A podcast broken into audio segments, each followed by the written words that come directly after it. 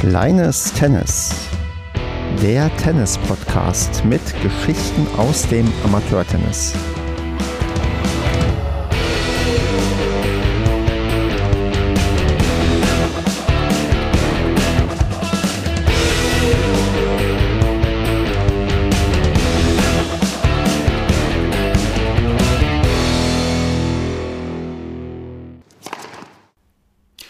Kleines Tennis. Wir nehmen auf am 16.03.2023. Mein Name ist Stefan, das ist Ausgabe Nummer 15 in der dritten Staffel und heute mit mir dabei ist die Maggie, die ich ganz herzlich begrüße.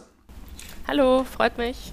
Ja, mich freut es auch, dass du dabei bist, denn mit dir wird es heute etwas internationaler, denn ich rede mit jemandem, der in Österreich Tennis spielt und das freut mich natürlich riesig, dass ich jetzt auch kleines Tennis noch internationaler vermarkten kann, was auch immer das heißt. Aber bevor wir da auf ähm, die Spezialitäten in Österreich eingehen, würde ich sagen, spielen wir uns erstmal ein wenig ähm, ein und ich spiele dir ein paar Bälle an und du spielst sie mir zurück. Und da fangen wir doch mal an, indem ich dich frage, bei welchem Verein bist du zurzeit Mitglied? Ich bin tatsächlich jetzt gerade bei keinem Verein Mitglied. Ich war jetzt die letzten zwei Jahre bei Circle 8 Mitglied, aber dieses Jahr einfach auch aus Zeitgründen und ein bisschen mehr mich auf einzelne Turniere fokussieren wollen, ähm, habe ich beschlossen, dass ich dort meine sozusagen kleine Karriere beende und mal schaue, wo es mich weiterhin zieht. Zweite Frage, in welcher Altersklasse bist du unterwegs? Und wenn du damit kein Problem hast, sag natürlich auch gerne dein Alter. Also ich bin jetzt 23 und dementsprechend spiele ich bei den Erwachsenen ganz normal mit. Normalerweise würde jetzt die Frage nach der Leistungsklasse kommen, die ist aber in Österreich hinfällig. Ich habe eine andere Abkürzung gefunden, ITN für International Tennis Number, glaube ich. Kennst du diese von dir? Ja, kenne ich. Äh, muss ich aber sagen, weiß ich gar nicht, wie aussagekräftig es momentan ist, da ich halt wirklich jetzt lange keine Matches gespielt habe. Aber die ist bei mir, glaube ich, um 10 herum gerade. Das ist richtig. Und was das genau bedeutet, das werden wir gleich noch äh, näher analysieren. Die nächste Frage wäre, was ist dein Lieblingsschlag? Das ist schwierig, das wechselt manchmal, aber ich mag eigentlich die Volleys nach wie vor sehr, sehr gerne. Und wie würdest du deinen eigenen Spielstil bezeichnen? Ähm, hängt immer ein bisschen vom Gegner ab, aber tatsächlich eher Grundlinienspieler, auch wenn ich Volleys sehr gern mag. Ich weiß, es widerspricht sich, aber so ist es. Ach, sehr schön. Ja, dann würde ich sagen, fangen wir mit dem ersten Satz an und gehen mal auf deinen Ex-Verein ein inzwischen, aber um einfach so ein bisschen zu erfahren, wie funktionieren vielleicht Vereine in Österreich oder wie funktioniert Österreich beim Tennis allgemein? Wo sind die Unterschiede, wo sind die Gemeinsamkeiten? Würden wir da auch noch mal ein bisschen jetzt drauf blicken? Und dann würde ich jetzt erstmal ganz allgemeinen Fragen. Mm, wie würdest du denn deinen ja, ehemaligen Verein Circle 8 äh, beschreiben? Was ist da besonders, was nicht? Ich kann gleich eine Frage schon mal mit reinwerfen. Besonders finde ich aus deutscher Sicht den Namen, denn ähm, es steckt nicht das Wort Tennis oder TC oder irgend sowas drin, sondern es ist ein sehr international angehauchter Name. Also sag mal vielleicht was zu diesem Verein, was zeichnet den aus, was sind da für Besonderheiten? Genau, also es ist eigentlich ein sehr ungewöhnlicher, untypischer Verein. Ähm, er wurde auch erst recht neu, ich glaube vor drei Jahren gegründet. Ich müsste es aber jetzt nochmal backchecken. Und ist, spricht eigentlich genau für so ein bisschen die neue Tenniswelt, witzigerweise. Also es ist eben ein sehr kleiner Verein, ähm, hat auch nur drei Sandplätze im Sommer, aber es spricht sehr viel, also sie zählen oder sie eigentlich ja präsentieren ihre Community sehr stark und das merkt man auch ähm, die Community ist das Allerwichtigste für sie.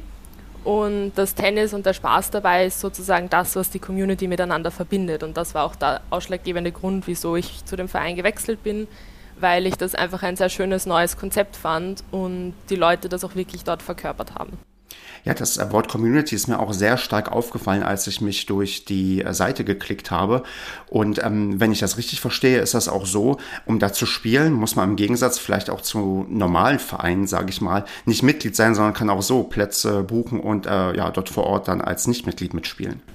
Genau, also das ist nicht nur für rein Mitglieder, äh, Meisterschaften und eben der, der Clubbetrieb per se ist, ist schon für Mitglieder gedacht. Allerdings gibt es da auch immer die Möglichkeit, mit einer Gastkarte oder so dazuzukommen, dort reinzuschnuppern, was ich auch eine schöne Möglichkeit finde. Ähm, prinzipiell aber ist es in Österreich mittlerweile gang und gäbe, dass man bei den meisten Plätzen auch spielen kann und sich einen Platz als externe Person mieten kann und nicht Mitglied sein muss. Ist es dann so, dass man normalerweise dann auch jemanden kennen muss, der einen als Gast mitbringt? Oder gibt es auch wirklich schon inzwischen den Standard, dass man als komplett Gast, als, weiß nicht, vier Leute, die mal wieder Tennis spielen wollen und kein Vereinsmitglieder unter sich haben, dass die sich da auch einbuchen können bei Tennisvereinen in Österreich? Also generell gesprochen jetzt? Mhm. Ähm, ja, also es gibt schon noch ein paar einzelne Clubs, die sehr traditionell sind, wo man eben eine Person kennen muss, die eine mitnimmt. Ähm, aber es ist immer mehr der Trend dazu, eigentlich ganz egal, wie viele Personen, ob man jetzt zu vier, zu zweit spielen geht, den Club gar nicht kennt, keine Person dort hat, an die man sich quasi beziehen kann oder mit der man hingeht ähm, und einfach den Platz bucht, teilweise auch online mittlerweile und einfach eine Platzgebühr pro Stunde zahlt dann. Hm. Mm, um auf das wir mal, Traditionelle zu gucken, auch dann in Richtung deines ehemaligen Vereins bei Circle 8. Da hast du ja wahrscheinlich dann auch, wenn man auf das ähm, ja, Traditionelle guckt, ein, eine Art von äh, Punktspielbetrieb, Medienspielbetrieb. Ich weiß nicht, wie es genau bei euch heißt, aber zumindest Mannschaftsspielbetrieb. Ähm, kannst du dazu vielleicht ein bisschen was sagen? Also gibt es da auch wie bei uns im Sommer fünf, sechs äh, Mannschaftsspiele, wo man mit sechs Einzeln und drei Doppeln ja dann gegen eine, einen anderen Verein antritt? Oder wie ist das bei euch aufgestellt und strukturiert? Genau, also da haben wir auch mitgespielt und das war auch für mich, also ich wollte eben in diesen Meisterschaftsbetrieb, heißt es bei uns, ähm, einsteigen und mitspielen und dadurch bin ich auch ähm, zu dem Club gekommen oder bin mit dem Club dort eingestiegen in das Ganze. Ähm, ja, das funktioniert prinzipiell, glaube ich, eh recht ähnlich. Es ist bei Frauen sind es eben fünf Einzel, zwei Doppel und bei den Herren sechs Einzel, zwei Doppel, äh, drei Doppel, Entschuldigung. Und ist eher, glaube ich, ein bisschen der Spielerverteilung, Spielerzahl zu schulden. Ganz genau weiß ich nicht, wieso es den Unterschied gibt, aber ähm, sind auch, glaube ich, fünf bis sechs Termine im, im Frühjahr, im Sommer aufgeteilt, ähm, wo man eben gegen andere, Meister, äh, andere Clubs, die auch im Meisterschaftsbetrieb teilnehmen, spielt. Und die Spiele werden dann Meisterschaftsspiele genannt? Genau, also das ist Clubmeisterschaft. Okay, weil bei uns äh, in Deutschland gibt es diese Unterscheidung, die manche sagen Verbandsspiele, manche sagen Medenspiele, manche sagen Punktspiele. Ich habe da schon, je nachdem in welcher Region du bist, verschiedene Bezeichnungen gehört und äh, bei euch sind es dann Meisterschafts- oder Clubmeisterschaftsspiele. Genau, also Clubmeisterschaft, oft abgekürzt sagt man eben Meisterschaft oder ja, weil es ist einfach schneller. Hm, klar. Hm, wenn du sagst, bei den Damen sind es fünf Einzel und zwei Doppel, wie teilt man das dann auf? Also in welchen Blöcken spielen dann irgendwie erst drei Einzel, dann äh, zwei Einzel und zwei Doppel? Ähm, das war oft gar nicht so strukturiert, wie du es jetzt, glaube ich, denken würdest. Mhm. Ähm, es war ein bisschen location-abhängig, weil dadurch, dass wir zum Beispiel bei unserem Club nur drei Plätze hat, überhaupt haben, ähm, haben wir teilweise alle drei dann mittlerweile zur Meisterschaft zur Verfügung bekommen. Am Anfang haben wir aber sogar nur zwei gehabt, wo wir spielen konnten. Das heißt, da haben einfach zwei gestartet. Sobald einer fertig war, ist dann der nächste draufgekommen. Meistens haben wir mit dem höchstgesetzten und niedrigsten angefangen oder so irgendwie. das haben wir uns halt ausgemacht, wer anfängt. Ähm, auch ein bisschen abhängig davon, wer dann noch doppelt spielt von uns. Dass halt die, die eher doppelt spielen, vielleicht am Anfang spielen, dann ein bisschen Pause dazwischen haben. Genau, bei manchen Clubs ist es aber auch so, dass also Singles und Doppel ähm, von anderen Spielerinnen gespielt wird, weil sie eben genug Mannschaftsmitglieder haben und so die Chance verteilen, dass jeder spielen kann. Bei uns war es aber meistens recht knapp mit der Anzahl von Spielern, die anwesend waren, dass wir meistens die, ähm, Single und Doppel gespielt haben. Hm. Und wenn man Pech hatte, das letzte Einzel, was angefangen hat, das hat dann zweieinhalb Stunden gedauert und man konnte erst äh, sehr, sehr spät mit den Doppeln starten. Genau, also das ist meistens ein, eine Tagesaktion, das Ganze. ähm, ich hatte das eben schon einmal, ich glaube, es war mein erstes Meisterschaftsspiel, wo ich drei Stunden gespielt habe und die anderen mittlerweile schon dem ersten Doppel dann angefangen haben. Dann habe ich eine kurze Pause gehabt und dann haben wir das zweite Doppel gespielt. Aber dann höre ich auch aus, dass es, sagen wir mal, weniger reglementiert, auch in welcher Reihenfolge und wie man zu spielen hat, weil auch in Deutschland ist da die Sache so, wenn du sechs Einzel und drei Doppel hast, dass normalerweise erst drei Einzel gespielt werden, dann werden nochmal drei Einzel gespielt, danach wird dann verdeckt jeweils aufgeschrieben, wer Doppel spielt und dann werden erst die Doppel gespielt. Das ist bei euch, zumindest auch in der Liga, in der du dich dann bewegt hast, anscheinend ein bisschen flexibler gehandhabt worden? Also prinzipiell ist es schon in die Richtung. Also es hat schon eben so gewisse Regeln und, und Struktur dahinter. Manchmal ist es einfach aus Praxisgründen, dass man dann, ähm, weil wir hatten zum Beispiel nur eine, also wir hatten fünf Spielerinnen, die eine musste aber dann früher weg und deswegen war es klar, dass ich auch doppelt spielen muss. Hm. Und dadurch hat es sich einfach schon ergeben und die anderen, und wir haben uns davor schon gewisse Konstellationen ausgemacht und die haben das dann einfach schon erledigt quasi mit der Mannschaftsführerin.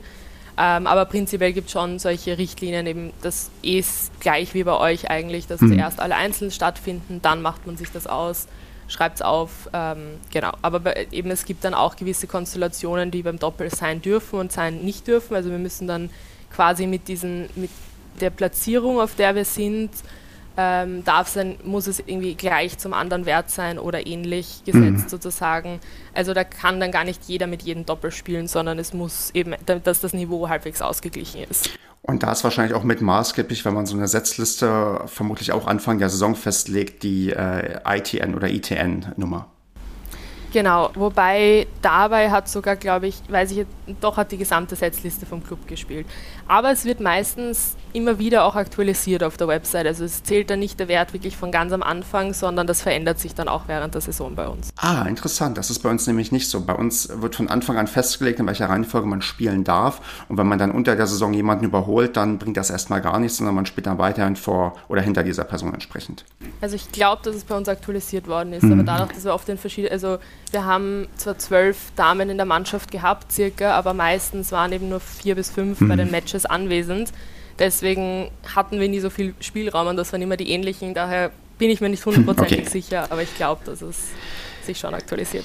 Hm, wie sieht es denn ähm, über die Clubmeisterschaftsspiele hinaus aus mit Turnieren und Turnierlandschaft? Was gibt es denn da für Angebote? Gibt es da so, sagen wir mal, klassische K.O.-Turniere, auch für Leute auf einem schwächeren Niveau? Oder gibt es auch, wie bei uns, diese sogenannten ja, dann bei uns heißt LK-Turniere, aber Turniere im Spiralsystem, wo man jemanden hat, der besser eingestuft ist als man selbst und jemanden, der schlechter eingestuft ist, als man selbst gegen die man spielt. Ähm, gibt es da so ein paar Formate, die du irgendwie mal erklären kannst, was es bei euch an Angeboten gibt? Oder ist Turnierlandschaft auch bei euch eher ja, weniger vorhanden? Ähm, nein, eigentlich ist es schon da, es ist ein bisschen durchgemischt, aber was jetzt in den letzten Jahren stark gekommen ist, was mich eigentlich auch sehr freut, ist, ähm, es gibt eine explizite Hobby-Tennis-Tour ähm, wo du eben Format wie ATP oder WTA-Turnier eigentlich hast, aber eben für Hobbyspieler. Und, und das dann auch mit einzelnen Turnieren quasi in verschiedenen Spielklassen. Und das ist eigentlich eine coole ähm, Gelegenheit oder Opportunity für, die, für Leute von verschiedenen Spielstärken, ähm, da auch mal in das Turniergeschehen ein bisschen hineinzuschnuppern. Wie äh, definiert man dann äh, Hobbyleute? Also müssen die dann eine Nummer um die 10 haben oder wer kann da alles mitspielen? Oder jemand, der einfach nur, der nicht mal eine Nummer hat, sondern einfach nur so Tennis spielt, wo, äh, weil ich, sowas wie eine Hobbyrunde gibt es in Deutschland auch. Da ist allerdings eher das Phänomen, dass das auf, sagen wir mal, die ältere Spielgruppen abzieht. Also dass das eher so Ü50, vielleicht sogar eher Ü60 ist. Zumindest aus dem Kreis, wo ich hier unterwegs bin. Ähm, erzähl mal, wie da so die Grenzen sind und wer da auch an sowas dann teilnimmt. Also ob da das Altersspektrum vielleicht ein bisschen breiter ist, als ich mir das gerade spontan vorstelle. Darsteller? Ja, also das Altersspektrum ist definitiv viel breiter. Das ist von, ich habe damals mit 14, 15 mitgespielt und ich war nicht die Jüngste, also ich glaube, die Jüngsten waren 12 oder sowas, ähm, bis hin zu 50, 60. Also das war einfach wirklich für jeden gedacht, auch Frauen und Männer gemischt. Ähm, und im Endeffekt das Format eben, du hast ein äh, du hast verschiedene Turniere und meistens ist pro Wochenende eben eins für ein bisschen stärkere und ein bisschen schwächere Spiele. Und da werden halt ein bisschen, werden die Spieler kategorisiert sozusagen, dass natürlich jetzt nicht in der ersten Quali-Runde teilweise sogar die Leute gegen einen viel, viel stärkeren spielen müssen, also so, dass es sich eben ganz gut aufteilt. Ähm, aber das reicht, glaube ich, von eben ITN 6 bis 10 oder drüber. Also es ist, es ist ein recht großes Spektrum.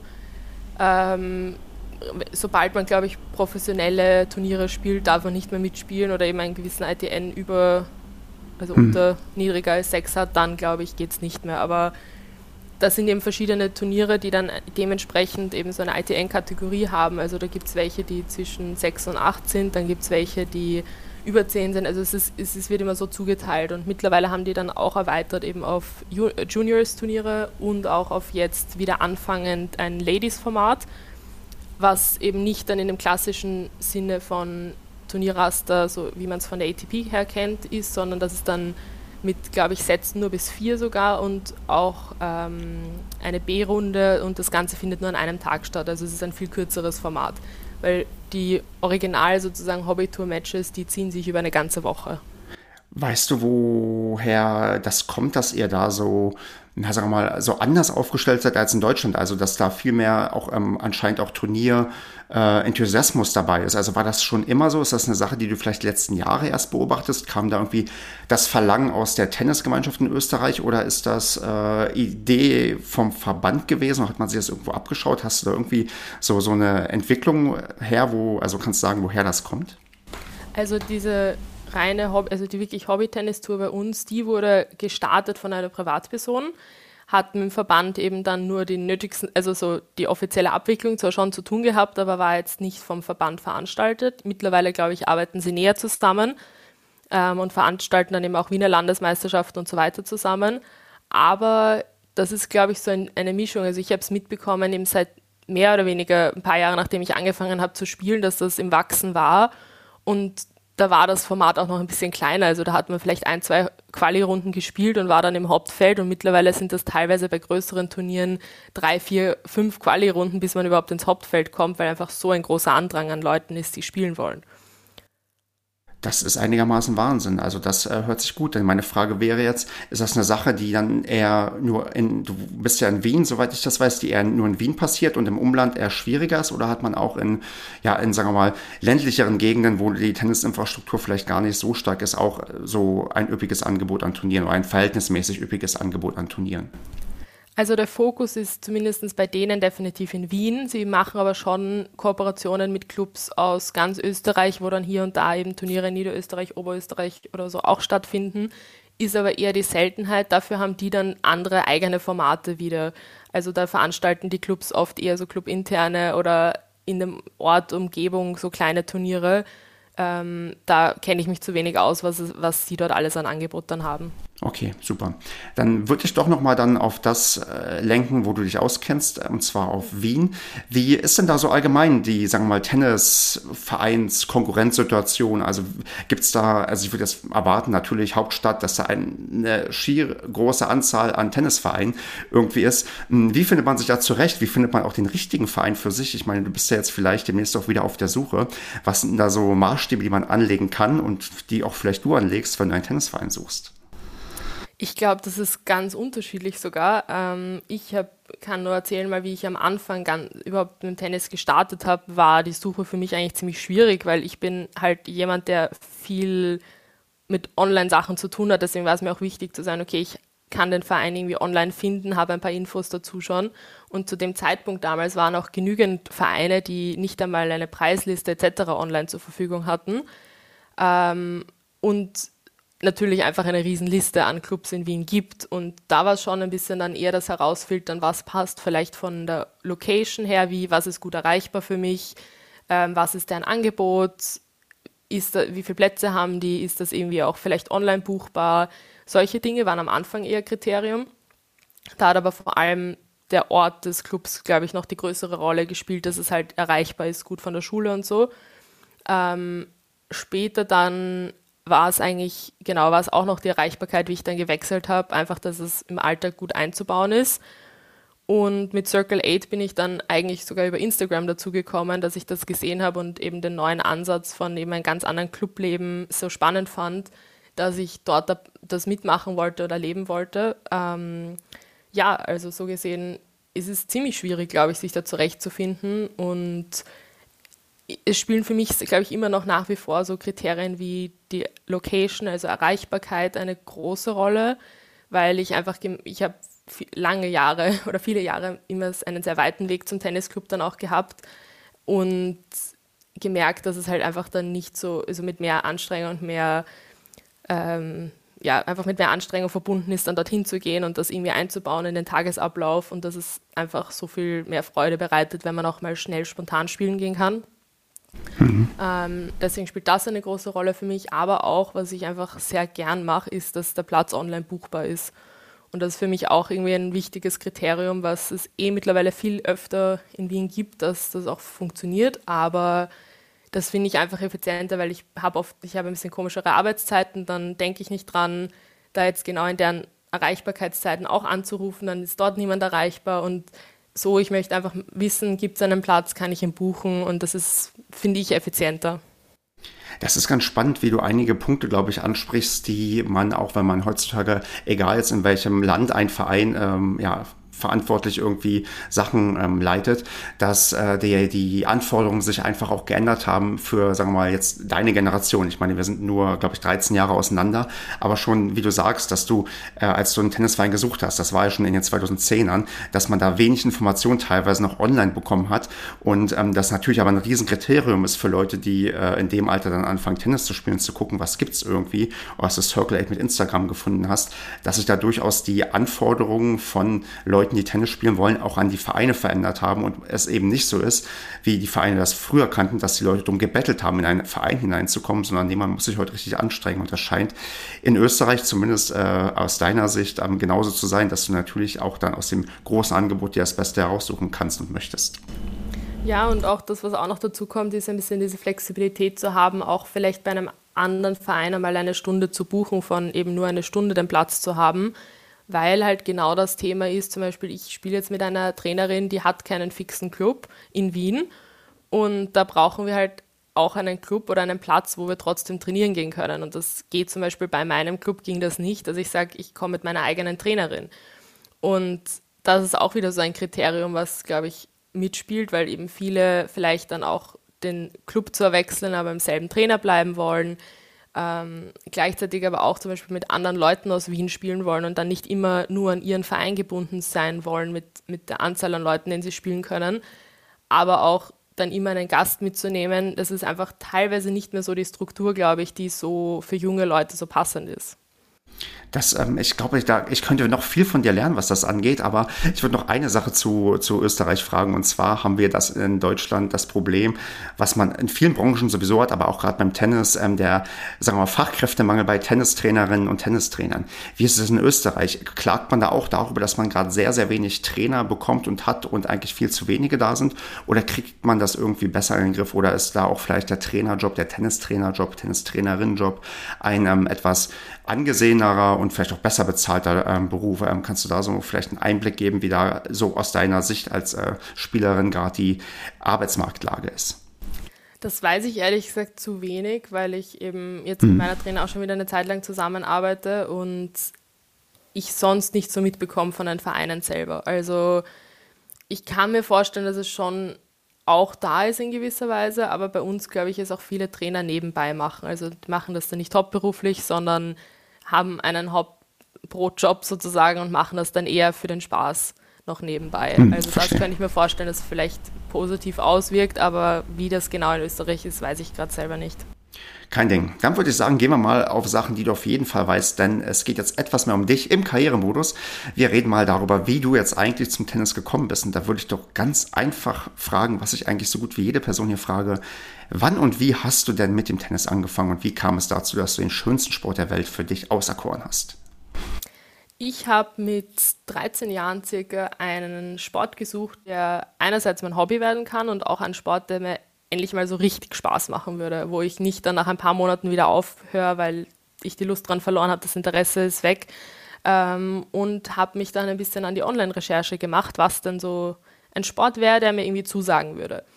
Und zu dem Zeitpunkt war ich auch eben überhaupt kein sportliches Kind, war davor nicht so wirklich in Sport interessiert, habe ein paar Sachen ausprobiert mal, aber eben wie gesagt nichts länger als ein paar Monate dann auch wirklich ausgeübt und im Zuge dessen dann online ein bisschen eben die Recherche begonnen und das war so der Zeitpunkt, wo Victoria Azarenka gerade ihren äh, Australian Open gewonnen hat.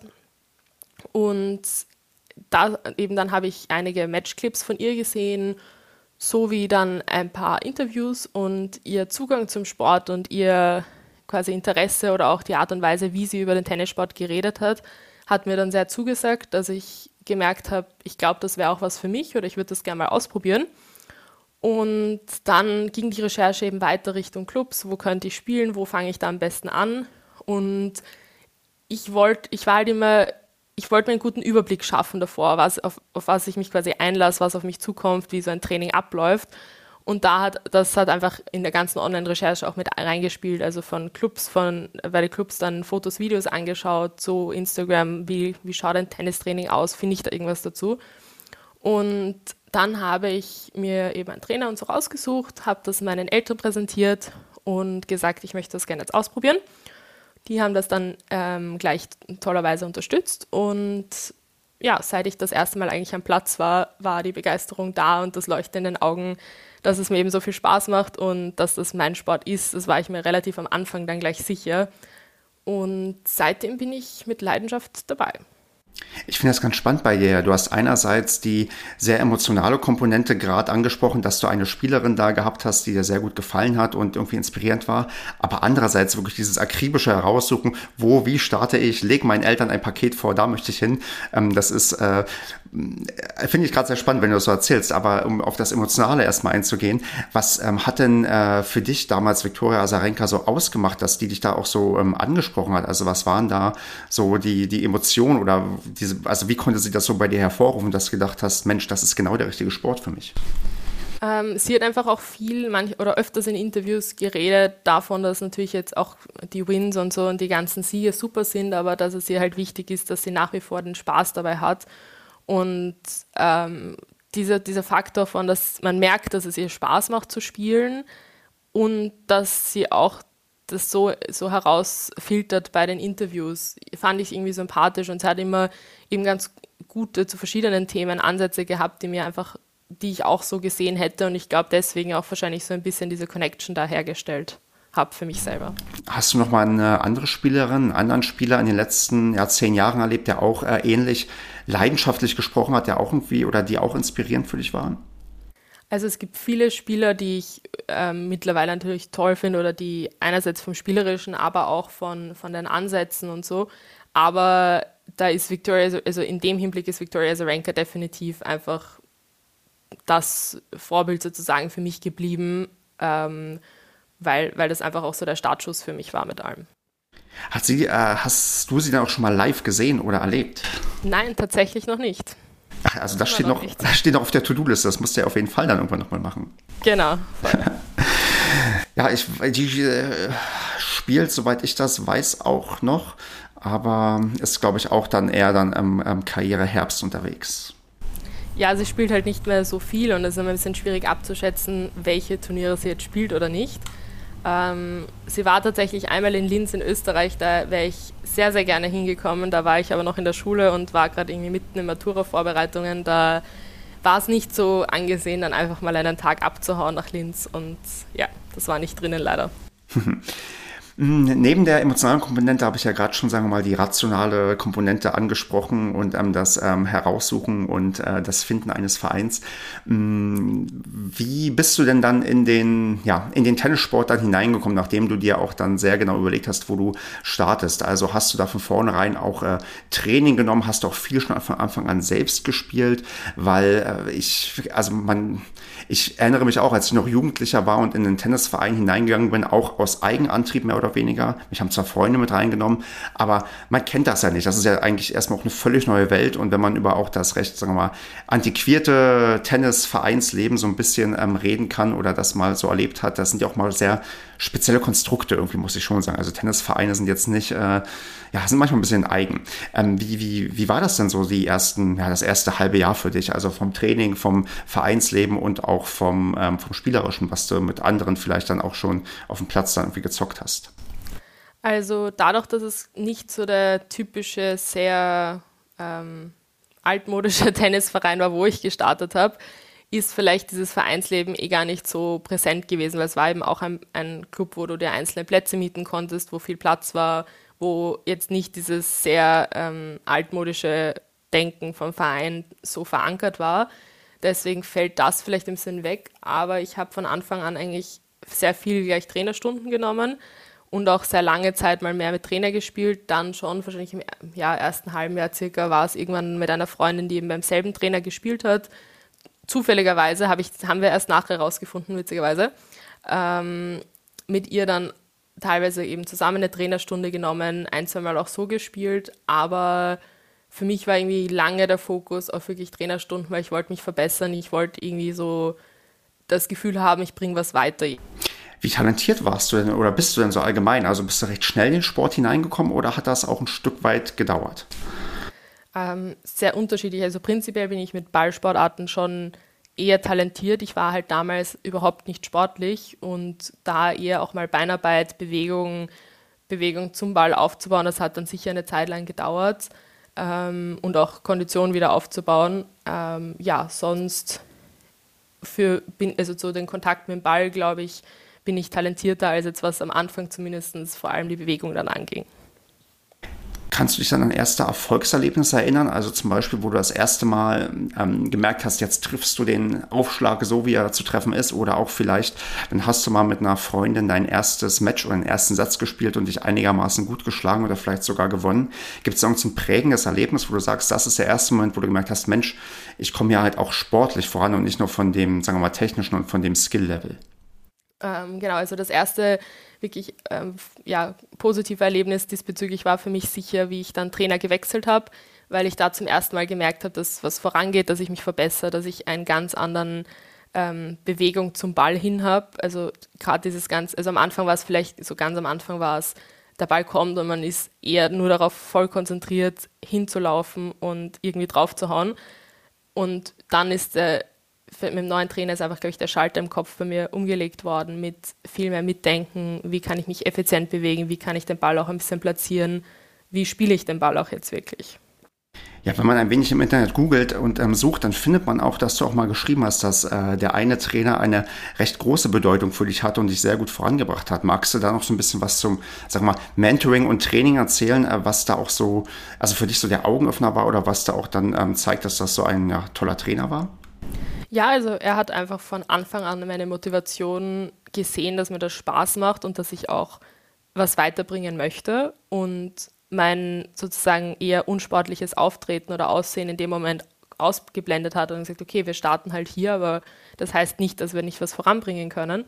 Und mir dann auch begonnen hat, zum Beispiel eben so kleine Hausaufgaben zu geben, die ich zu Hause üben kann. Das waren Sachen, einerseits Übungen, das waren aber auch Air Swings mit dem Schläger, ähm, einfach um an der Technik zu arbeiten, am Schwung zu arbeiten und Beinarbeitssachen etc. Und ich habe das halt dann auch wirklich mit einem Ernst dahinter jeden Tag gemacht, weil ich konnte nicht so auf dem Platz stehen, aber es war mir wichtig, was voranzubringen und ich gewusst habe, das ist der Weg, dass auch was weitergeht. Und das hat sich dann halt auch so ein bisschen aufgeschaukelt in dem Sinn, dass er gemerkt hat, ich habe es auch wirklich geübt und deswegen da das Vertrauen war, dass er mich ein bisschen pushen kann, mir was mitgeben kann. Und ja, und auch, also wir waren dann auch eine Zeit lang sehr gut befreundet und haben dann auch ähm, privat ähm, Sachen gemacht und er hat sich auch für mich und auch meine Family halt eingesetzt, dass wir, dass ich spielen kann, dass das irgendwie machbar ist mit Schule und allem und hat mich dann auch motiviert, meine ersten Matches zu spielen. Und wie liefen diese ersten Matches dann? Also ich äh, kenne das, dass das nicht unbedingt immer von Erfolg gekrönt ist, was das Sportliche angeht, aber gib mal so ein äh, Gefühl, wie war es denn dann auch mal, sagen wir mal, wettkampforientiert und gegen äh, fremde Leute zu spielen? Ja, also ähm, sehr gemischt tatsächlich. Ähm, die ersten natürlich eher vielleicht noch ein bisschen mehr Überforderung, vor allem dann mit dem Zählen dazu und ähm, dass das alles stimmt. Und ja, also es war sicher am Anfang ein bisschen mehr Überforderung, aber auch dann die Motivation, da gleich daran zu arbeiten, was halt nicht so gut lief. Und zu dem Zeitpunkt war eben seine Freundin auch, die viel gespielt hat und eine gute Trainingspartnerin dann auch für mich war. Und das war so auch das erste Mal, wo ich sehr viel mit einer zweiten Person gespielt habe, die jetzt nicht mein Trainer war sozusagen. Und da habe ich einfach viele Wochenenden auch in der Halle verbracht. Dann haben wir beide Turnier gespielt, danach ähm, beide noch zusammen eine Runde gespielt oder mit ihm trainiert, um diese Fehler vom, vom Match halt auszubessern und so weiter. Also das war eigentlich eine, eine sehr coole Zeit, ähm, auch wenn wahrscheinlich wirklich die, das Match spielen vielleicht im Nachhinein eine Spur zu früh war und gescheiter war, mit ein paar Leuten privat einfach in diesen Zählrhythmus reinzukommen und nicht im Turniersetting. Aber andererseits habe ich auch viel gelernt, also hat es auch schon seine Benefits gehabt. Wohin hat sich das dann bei dir jetzt inzwischen eher entwickelt? Ist für dich Sport und Tennis jetzt eher sag mal, so eine Sache, wo dich der Wettkampf äh, anpeitscht oder halt dann doch das gesamtheitlich äh, gesundheitliche. Ich meine, man äh, kriegt ja auch äh, raus und sieht, dass du ja auch äh, Physiotherapeutin bist und sicher auch weißt, wie äh, gesund auch gerade ähm, Tennis äh, betrieben werden kann.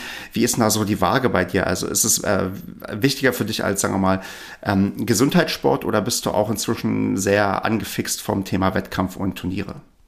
Ähm, eigentlich keins von beiden. Ähm, weil ich habe eh vorhin kurz erwähnt schon, dass ich jetzt länger keine Turniere gespielt habe, was einerseits verletzungsbedingt, aber auch so ein bisschen motivationsbedingt war, außer jetzt eben Meisterschaftsbetrieb, ähm, weil ich einfach gemerkt habe, mir fehlt es noch ein bisschen wirklich die Routine mit verschiedensten Spielern zu spielen. Und daran wollte ich mal eine Zeit lang arbeiten. Und dann kam eben auch Trainerinwechsel dazu und jetzt wäre für mich eigentlich gerade der Moment gewesen, wo ich wieder so richtig die Motivation und die Lust an Matches gehabt hätte. Jetzt muss ich leider kurze Zwangspause machen, aber im Sommer dann hoffentlich.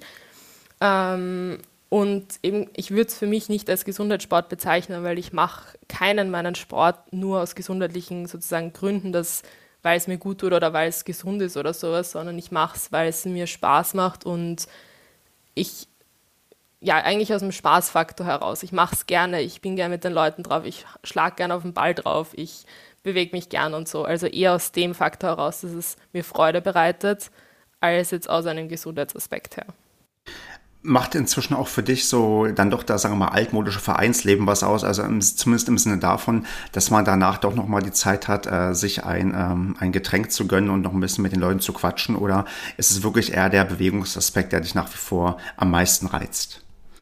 Also ich bin nach wie vor nicht in dem typischen Vereinsleben drinnen, deswegen ähm, ist das halt auch ein bisschen anders, aber ich freue mich dann schon ähm, mit, mit Spielerinnen oder mit, wenn ich mit jemandem gespielt habe, mich getroffen habe, dass das ist dann der soziale Aspekt genauso dabei, dass man eben noch plaudert, dass man sich die Zeit nimmt, ein bisschen zu wissen, was beim anderen gerade los ist. Also und auch ich mit meiner Trainerin auch gut befreundet bin, dass ich da, dass ich mich da auch freue, wenn wir noch ein bisschen plaudern. Also dass es eben nicht jetzt nur das rein Bewegungsthema ist, sondern auch einfach der, die soziale Komponente.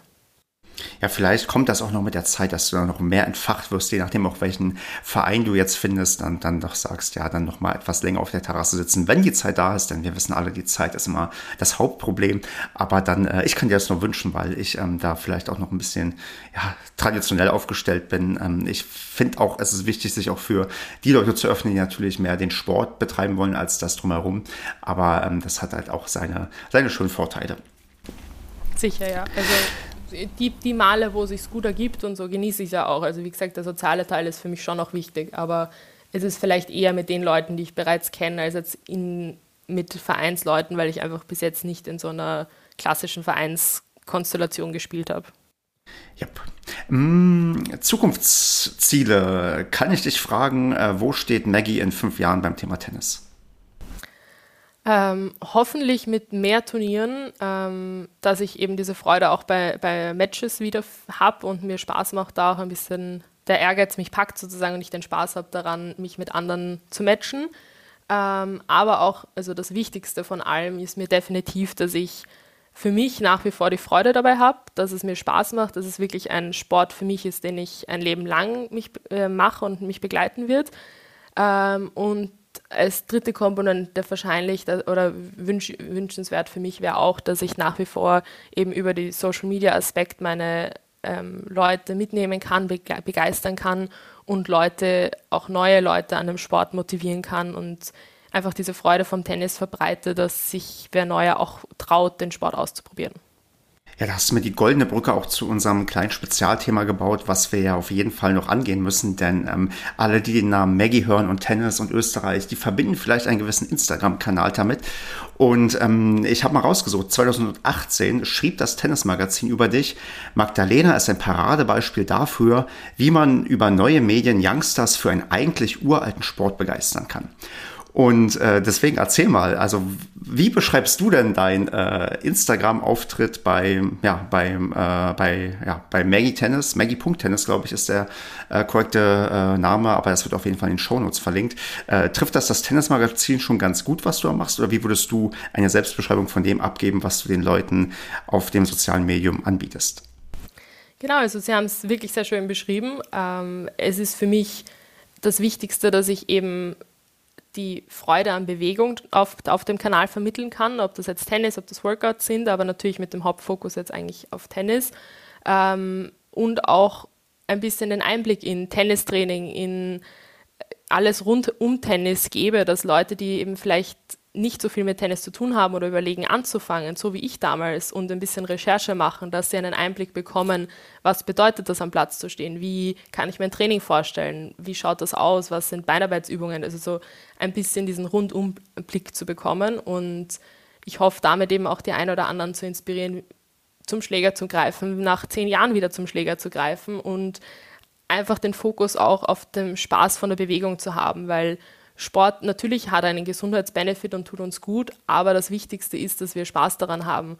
Und wenn wir keinen Spaß daran haben, wird auch der gesundheitliche Benefit zumindest vom mentalen Bereich viel geringer sein.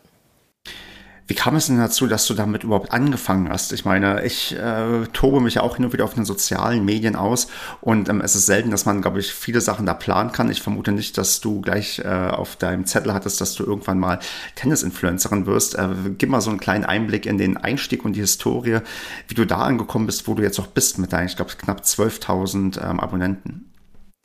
Ja, also das ist richtig gesagt, geplant war es definitiv nicht. Ähm, alles andere als das.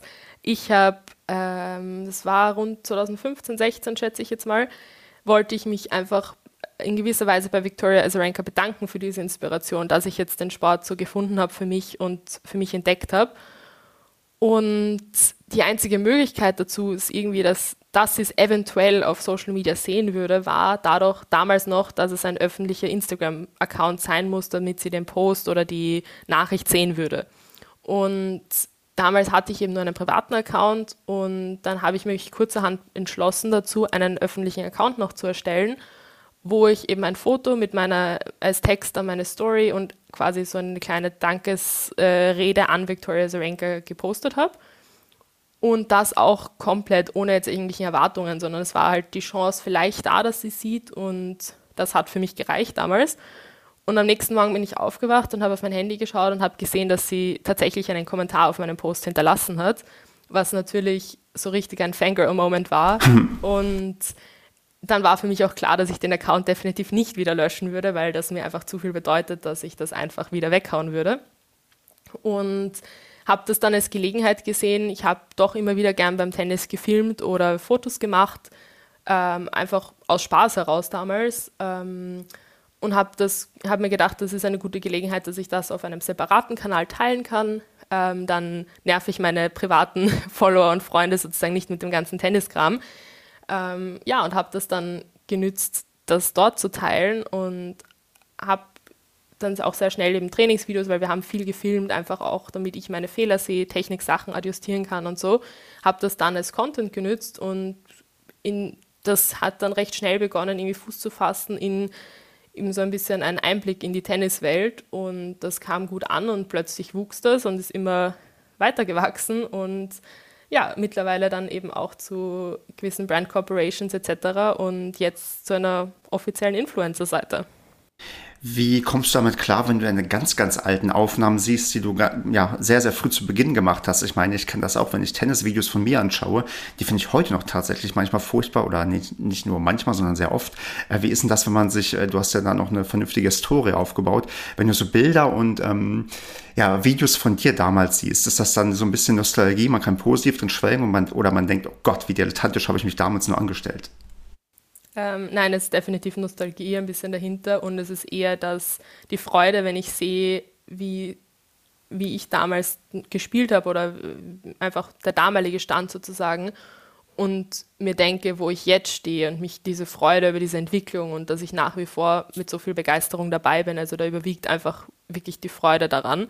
Ähm, das ist auch der Grund, wieso ich eigentlich nie irgendwelche Posts gelöscht habe auf meiner Seite. Also das sind wirklich hunderte an Fotos und Videos, seit ich diese Seite erstellt habe, weil ich eben diesen Verlauf haben möchte, weil ich stolz darauf bin, von wo ich angefangen habe, wo ich jetzt bin und der ganze Weg dazwischen.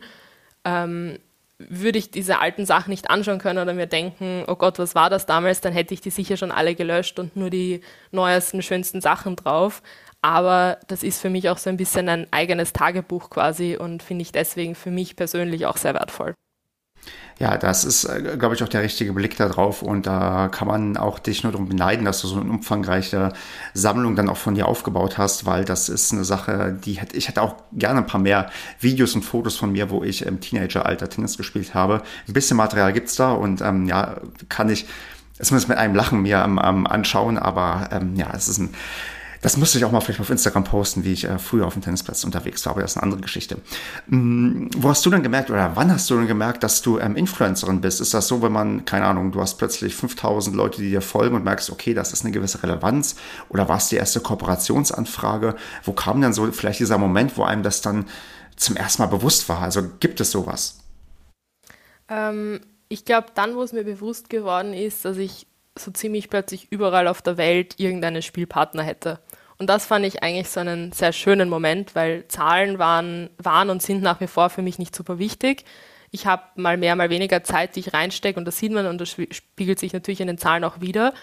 Aber genauso wie beim Tennis, ich möchte halt den Spaß dabei haben. Und deswegen war, glaube ich, für mich der erste Moment, wo ich ähm, auf irgendwie unterwegs war im Sommer und das auch gepostet habe und jemand sagt, hey, hättest du es früher gesagt, dann hätten wir spielen gehen können. Und ich dann so realisiert habe, dass ich einfach plötzlich ur viele Tennisfreunde auf der ganzen Welt habe.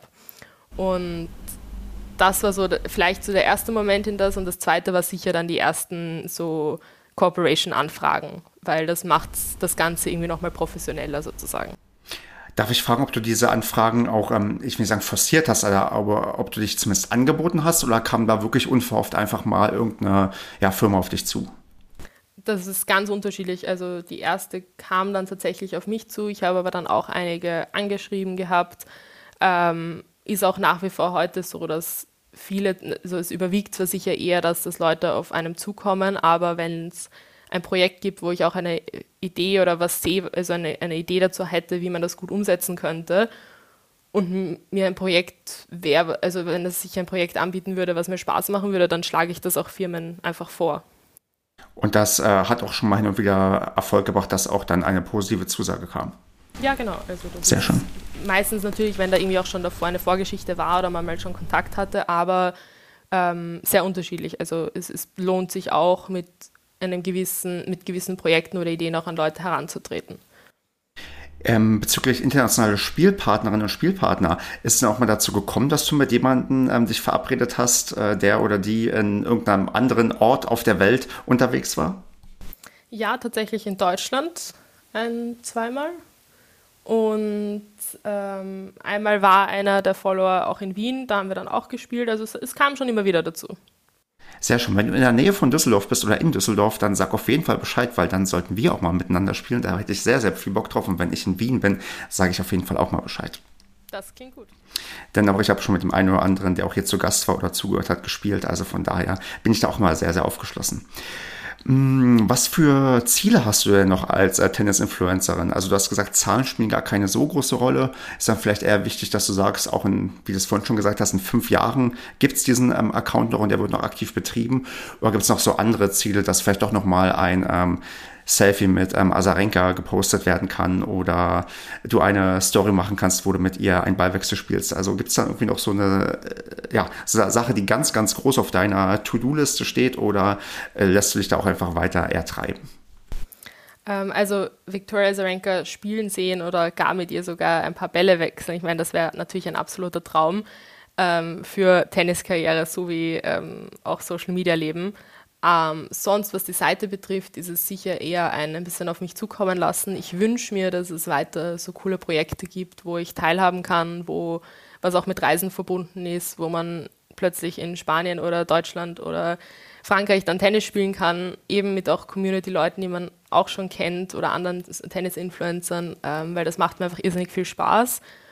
Und das würde ich mir wünschen, dass es weiter ist, aber auch einfach, dass mir die Freude von Content machen, aufbereiten auch nach wie vor ähm, da ist, dass ich das weitermachen möchte. Kannst du beziffern, wie viel Zeit du ähm, reinsteckst oder auch prozentual im Vergleich zu deinem Job? Also ist das eher so ein im Schnitt ein Tag pro Woche nochmal extra an, äh, an, an Content Creator Dasein oder ähm, schwankt das auch zu stark, als dass äh, du das sagen kannst oder äh, kannst du irgendwie so ein, so, so ein Gefühl für geben, also wie viel Arbeit auch wirklich dahinter steckt?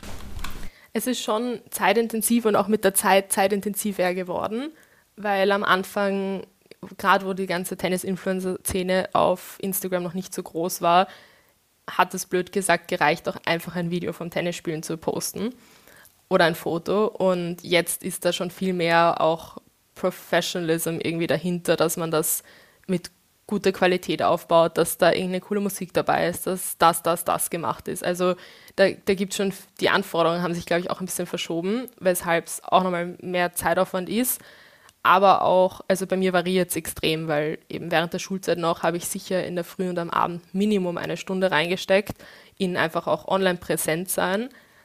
Aber das Ganze, was zwischendurch, was ich zwischendurch mache, ist halt schwer messbar. Und das ist nach wie vor jetzt, ich mache viele Sachen zwischendurch. Ich schneide mal ein Video in der U-Bahn, ich mache das und das. Also auch Content passiert bei mir meistens im Trainingssetting ähm, nebenbei. Also es, natürlich manche Sachen nehme ich mir jetzt die Zeit, um das zu filmen. Und das ist halt je nach Video dann unterschiedlicher Zeitaufwand, aber es ist sehr schwer so zu pinpointen, wie viel das jetzt wirklich ist. Hm, verstehe. Mm, Social Media ist ja auch dann ja, der Ort, ähm, an dem gute und schlechte Sachen äh, passieren. Wie ist es denn mit, sagen wir mal, negativen Erfahrungen? Alle Leute, die irgendwann eine gewisse Reichweite aufgebaut haben, können davon, glaube ich, erzählen, dass irgendwann auch, ich will nicht sagen, die Hater kommen, aber Kritik kommt oder auch äh, nervige Leute oder wie auch immer. Hält sich das in Grenzen? Ist deine Community, sagen wir mal, einigermaßen gut gewachsen oder hast du da auch schon ähm, negative Erfahrungen gemacht? Also ich habe wirklich das Glück gehabt, dass sehr, also die negativen Erfahrungen sich sehr, sehr gering halten. Ähm, so gesehen bin ich da wirklich sehr dankbar dafür. Aber die ein oder anderen Sachen waren natürlich dabei, weil oft ein bisschen vielleicht dann von manchen das Missverständnis kommt, wieso bin ich jetzt nicht WTA-Spielerin und bekomme einen Vertrag mit einer Kleidungsmarke oder wieso bekomme ich jetzt Produkte, wenn ich nicht so und so gut spiele.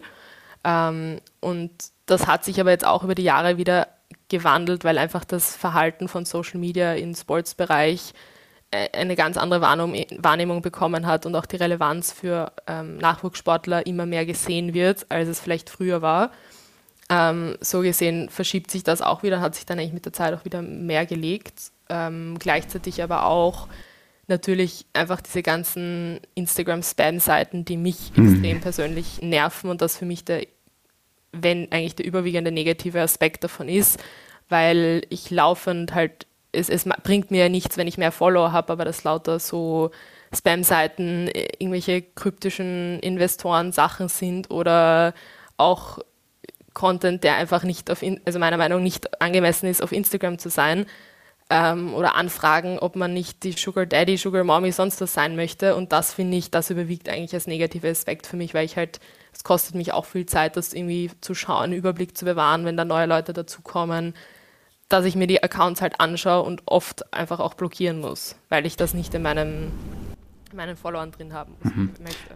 Nee, genau, ich wollte gerade sagen, dass es auch das, worauf du gerade angespielt hast, die, die Zeit, die man ähm, so schwer messen kann, wo man dann nebenbei nicht nur in der U-Bahn ein Video schneidet, sondern ähm, Leute wegblocken muss oder ähm, Anfragen löschen muss, weil halt ähm, da eigentlich nur Spam hintersteckt. Hm. Aber ich wollte jetzt nicht mit negativen Erfahrungen das äh, zum Ende hier bringen, sondern auch mal jetzt was Positives hören. Was war dann so das, das Schönste, was du bisher so erlebt hast als ähm, Tennis-Influencerin? Gibt es da irgendwie so ein oder zwei Ereignisse, wo du sagst, das war bisher das große Highlight? Uff, das ist wirklich schwierig, weil da waren sehr viele Momente dabei, die sehr schön sind und mir auch sehr viel bedeutet haben. Ähm, ich glaube, das erste war sicher mal so der erste Vertrag zu haben und auch oder erste Corpora größere Corporation mit einer Marke, die man kennt, ähm, weil das war so eigentlich Gefühl so, okay, die sehen das, was ich machen möchte und sehen die Relevanz darin auch. Mm, das andere ist sicher jetzt einfach, weil es auch aktuell ist, dass ich im letzten Jahr eigentlich zwei Reisen mit als Tennis-Influencerin machen konnte, was auch eine wahnsinnig tolle Erfahrung war. Also es war eine, einmal beides waren Schuhtests, eigentlich also Produkttests für Schuhe. Das eine war in Straßburg mit Tennis Warehouse und das andere Mal waren wir jetzt im Dezember in Spanien mit ASICS. Also sind Erfahrungen, die, ja, es war ein absoluter Traum. Ja, auch Sachen, mit denen man wahrscheinlich nicht gerechnet hat, wo man mal angefangen hat, einfach einen Instagram-Account zu machen, um sich bei einer Spielerin zu bedanken. Genau, also das sind jedes Mal, wenn ich sowas, so eine Anfrage auch bekomme, das ist halt eine irrsinnige Freude dahinter, weil ich dem Tennis das machen kann, auch in eine gewisse professionelle Richtung, was, was einfach wünschenswert und schön ist. Ähm, Abschlussfrage, die ich noch unbedingt äh, loswerden möchte zum Thema äh, Influencer. Wenn ich jetzt ähm, das Podcaster-Dasein immer mehr und mehr satt habe und mich mehr auf Instagram äh, als Influencer austoben möchte, welchen Tipp gibst du mir denn? Den Content zu machen, der einem Spaß macht. Also nicht nur auf lauter Trends hören, sondern oder zu schauen, was andere Leute machen, sondern für dich herauszufinden, was für eine Art von Content du gerne machst und den auch zu machen ähm, und einfach aktiv sein. Das nehme ich auf jeden Fall mit, ähm, aber da werde ich wahrscheinlich weiter podcasten, weil das mir am meisten Spaß macht und genau das ist, was du mir ja gerade empfohlen hast. Von daher ist das auch nochmal ein sehr wertvoller Tipp für mich, dass ich da auf dem richtigen Weg hoffentlich bin und ähm, vielleicht weniger Influencer und mehr Podcaster bin, aber so teilen wir uns äh, die Rollen hier ganz gut auf und ähm, so wäre jetzt eigentlich für dich nochmal die Möglichkeit, irgendwas loszuwerden, was du schon immer mal in einem Tennis-Podcast sagen wollen würdest. Also, ich wünsche jedem, der draußen den Schläger in der Hand hat, dass er so lange wie möglich, am besten sein Leben lang, die Freude damit hat. Dass es auch okay ist, wenn mal Sachen am Platz nicht so laufen, wie sie laufen sollen oder wie man es gern hätte. Aber dass man ähm, immer diese kleine kindliche Freude in sich, wenn man den Schläger in der Hand hat, in Erinnerung behält, auch für diese vielleicht schlechteren oder verletzungsgeprägten Momente, dass man dann einfach die Motivation hat, da durchzukämpfen ähm, und jeder, der vielleicht sich jetzt überlegt, nach langer Zeit wieder mal den Schläger in die Hand zu nehmen, macht es, probiert es aus, sucht euch jemanden, der spielt, ob das ein Trainer ist, ob das ein guter Freund ist ähm, und probiert es einfach wieder. Maggie, ich danke dir ganz, ganz herzlich für dieses tolle Gespräch. Das hat super viel Spaß gemacht, mir auch nochmal einige neue Sachen beigebracht. Und ähm, ja, ich wünsche dir weiterhin äh, viel Erfolg beim Tennis und dass du beim nächsten Mal, wenn wir uns treffen, ganz viel erzählen kannst darüber, wie viele Turniere du dann gewonnen hast. Und ähm, ja, für alle, die jetzt mehr von dir wissen wollen, natürlich wird in den Show Notes äh, verlinkt, wo man dich finden kann. Und dann sollte man dich auf jeden Fall abonnieren. Ich wünsche dir alles, alles Gute, dass du schnell aus der Verletzung wieder rauskommst und würde sagen, ja, wir sehen uns dann irgendwann mal in Düsseldorf oder Wien. Das würde mich sehr freuen. Danke dir. Gerne, bis dann. Ciao. Ciao. Ich habe da noch was für euch. Ich habe einen Discord-Server erstellt für kleines Tennis. Hintergrund ist, ich wünsche mir einfach mehr Feedback, mehr Austausch mit euch und möchte auch ermöglichen, dass man sich in einer Art Amateur-Tennis-Community miteinander austauschen kann über aktuelle Turniere, was man bei sich im Verein machen kann, so ein bisschen Inspiration bekommt, auch für innovative Projekte, die man vielleicht sonst bisher nicht irgendwo so mitbekommen würde. Und da lade ich euch ganz herzlich ein, mit dabei zu sein. Ein paar sind auch schon drin, ein wenig wird auch schon diskutiert und ähm, ich muss dazu sagen, Discord ist für mich völliges Neuland. Ich habe davon so gut wie gar keine Ahnung und äh, freue mich aber, wenn wir das irgendwie gemeinsam lernen können, da eine schöne Amateur-Tennis-Community aufbauen können und ich euch dafür jetzt den Link in die Show Notes gepackt habe. Ihr findet den Link allerdings auch, wenn ihr euch auf dem Instagram-Kanal durchklickt von Kleines Tennis und dann tretet fleißig ein, diskutiert mit, ähm, füllt die Community ein wenig mit Leben und ich glaube, dann wird da eine echt gute Sache draus. Also, ich freue mich, wenn ich euch da sehe und ja, auch sonst werde ich da vielleicht den einen oder anderen Einblick geben aus meinem Tennisleben, den ich sonst nicht so gebe und wir können immer über die aktuelle Folge diskutieren. Also, kommt in den Discord-Channel, macht dafür Werbung und dann freue ich mich, wenn wir uns da sehen.